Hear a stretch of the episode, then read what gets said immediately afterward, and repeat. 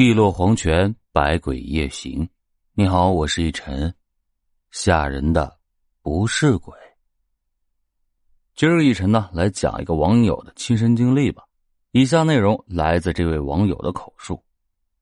我呢是来自福建的，一九九零年出生。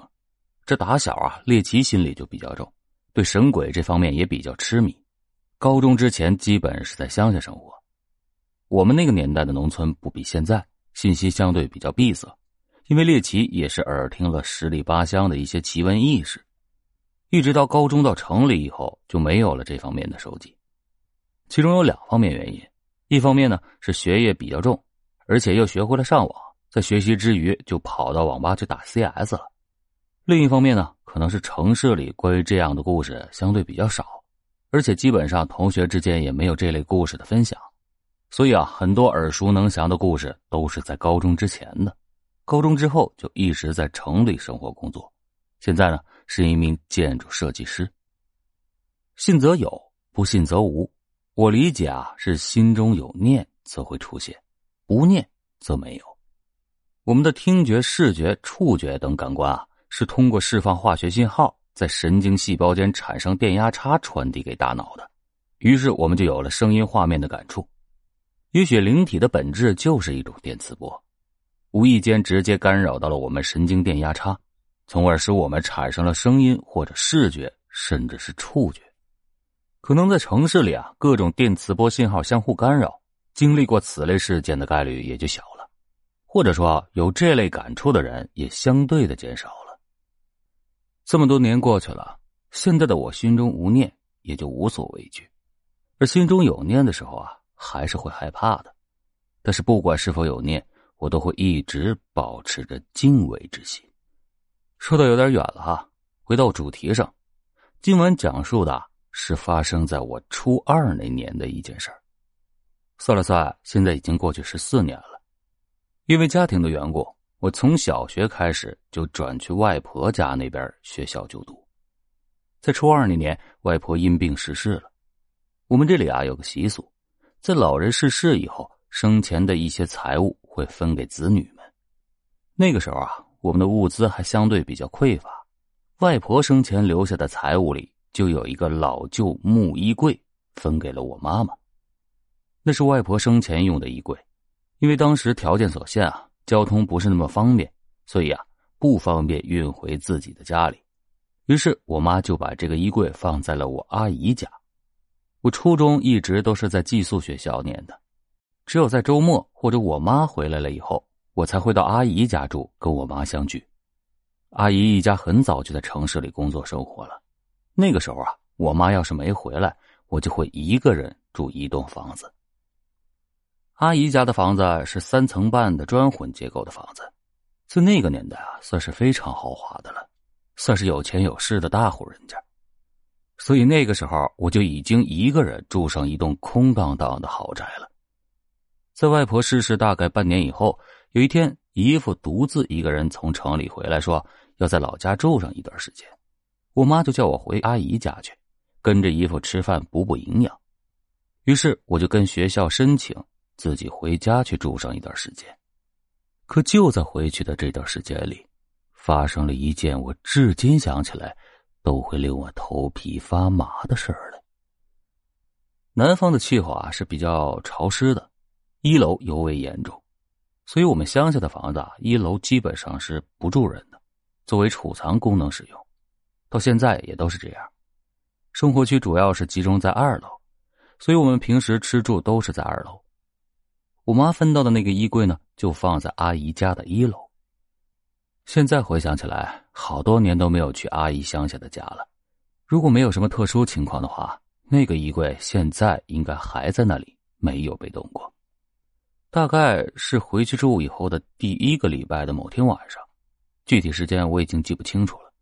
当时啊是夏天，那个时候没有空调，不过在乡下的气候倒是比较凉快的，只是蚊子比较多，所以阿姨家的门窗都有加装了防蚊的措施。窗户上加了推拉的纱窗，门呢加了一道弹簧纱门，所以平时也就是把窗户跟门都开着，这样蚊子也进不来，空气又能对流，很凉快的，连电风扇都不用打开。到了下半夜，甚至踢了被子，第二天还会着凉。乡下一到晚上啊，到处都安静了下来。事件当晚跟往常一样，夜晚的乡下安静的一片死寂，只有些许的蛙叫声，还有蟋蟀的声音。那段时间，我跟姨父睡在一个房间，房间不大不小的，放着两张床，一张靠窗，一张靠近门。当天晚上九点左右，我和往常一样躺在靠门的那张床上准备休息。我的习惯呢是在睡前看一会儿书，姨父也会看一下我们本地的县志历史。他是从政的，所以看一些县志等此类的书籍。平常的生活里啊，他也是一副官威的气势。说真的，我打小就挺怕他的。看了一会儿，姨父就说了声睡觉了，我就立马把灯给关了。不一会儿就进入了梦乡。睡梦之中，突然我就被一声夜长的吱呀声给吵醒了。确切的说啊，是惊醒。也不知道当时是几点了，但是可能感觉到已经是后半夜了吧。当时的夜啊，真的是安静到了连呼吸声都可以听得一清二楚。隔壁床的姨父正在微微的打鼾，声音倒是不大，但是基本可以判断姨父已经进入了深眠了。刚才说过我是惊醒，其实呢还不是特别的贴切。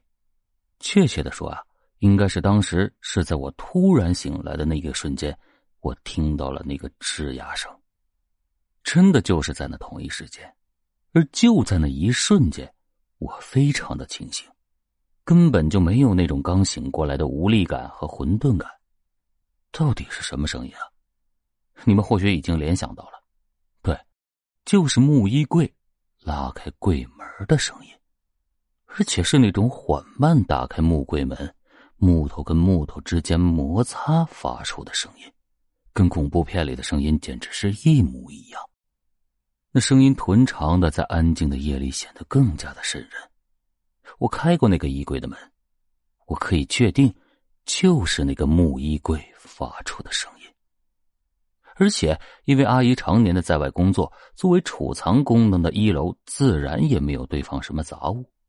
一楼除了那个衣柜之外，还有一根镀锌管以及几把椅子，除此之外就没有什么其他的物品了。在那个声音停下以后的数秒里，我安慰自己千万别大惊小怪什么的，应该是柜门没关紧，时间久了自然转开的。而且那个柜门我也开过。因为有点变形了，门有点涩，不好关紧。也正是因为有点变形，所以平时开的时候那个吱呀声就已经很大了。但是，在三秒钟之后，我就后悔了，因为在吱呀声消失的短暂三秒之后，楼下传来了一声似乎是那种布底的鞋拖踏着地面的声音。我姑且就叫它。踏脚声吧，然后是第二声，依然是拖沓的脚步声，接着第三步、第四步、第五步，那声音一声接着一声，非常的缓慢，像是一位老者拖着脚在吃力的走着。你们可以穿上拖鞋在地上模拟一下，每隔两三秒将鞋底拖地过一步。差不多就是那种声音。我听着那种奇异的声音数步子，身体已经惊得不敢动了，已经记不得是第几步的时候，楼下突然传来一根镀锌管坠地的金属敲击声，这事儿把我惊得一激灵。我转头望向了姨父，姨父依然在打着鼾，没有醒来。当晚好像是月满之夜。但是因为窗帘跟纱窗的遮挡，照进来的月光还是很微弱的，我只能看见一副大致的轮廓。我清楚的记得，在那天我放学后拿过那根镀锌管，在院子里耍了一会儿，直到姨父叫我上楼吃饭，我就随手把那根镀锌管立在了一楼楼梯口边上。我一下子反应过来，天哪，这脚步声不是要上楼吧？因为他把楼梯口的镀锌管给碰掉了。果然，下一秒的声音直接证实了我的猜想，那脚步上了楼来。因为离我们的房间越来越近，在楼梯上的时候，我已经可以听到出脚步声的另外一种声音了。可能你又猜对了，是那种喘气的声音，而且听着喘气声是那种非常疲惫、无力的感觉，吸气很短，呼气又拖得很长的那种。脚步声夹杂着喘气声，每上一个台阶，声音明显感觉越来越近，直到那脚步声上到了二楼，连同喘气声一起停了下来。真的是怕什么来什么！我当时脑袋里猜想，心里默默的嘀咕着：怎么停了？我的妈呀！难道还真的是在判断我们在哪个房间吗？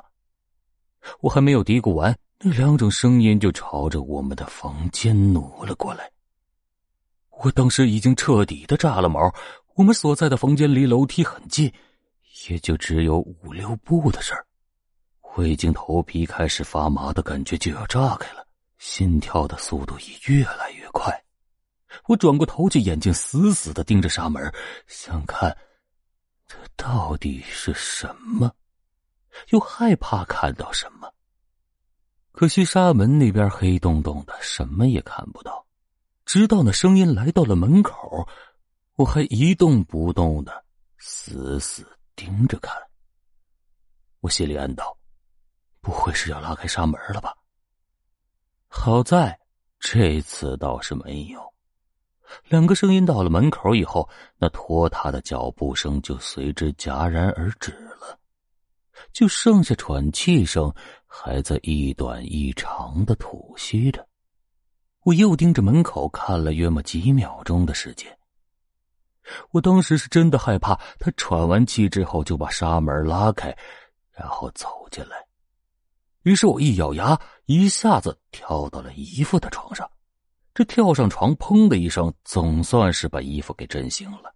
我躲进了姨父的腋下，而姨父则紧张的夹着我问道：“怎么了？”我几乎是带着哭腔，小声的说：“门外有东西，发出奇怪的声音。”等我们对完话以后，再去听，门外的那喘息声已经消失了。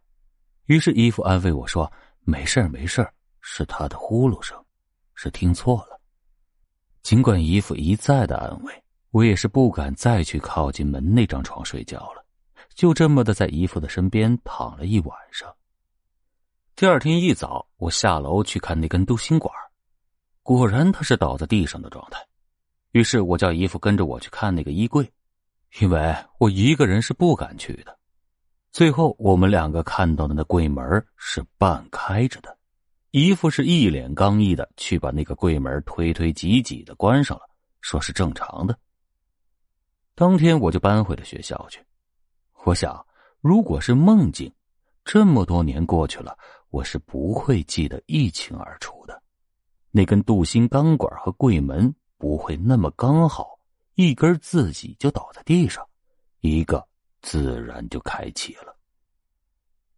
如果你认为故事到这儿就结束了，那我告诉你，另外一次发生在那个夜晚之后，大概一个月以后的事儿。一个月以后的一个周末，我妈回来看我了。我自然从学校回到了阿姨家。当天晚上九点多，本来我跟我妈在二楼客厅看电视，这个时候啊，我妈突然就说要去邻居家里聊天。那个时候我也没在意，想着这才晚上九点多，电视也开着，我也就没那么怕了。于是我妈就下楼去了邻居家里，留下我一个人在楼上看电视。可就在我妈出门没两分钟的时间，楼下。又传来了那声吱呀的鬼门声。好了，今天的故事就到这里吧。更多精彩尽在公众号“雨晨讲故事”。这里是喜马拉雅，我是雨晨，我们下期节目不见不散。晚安。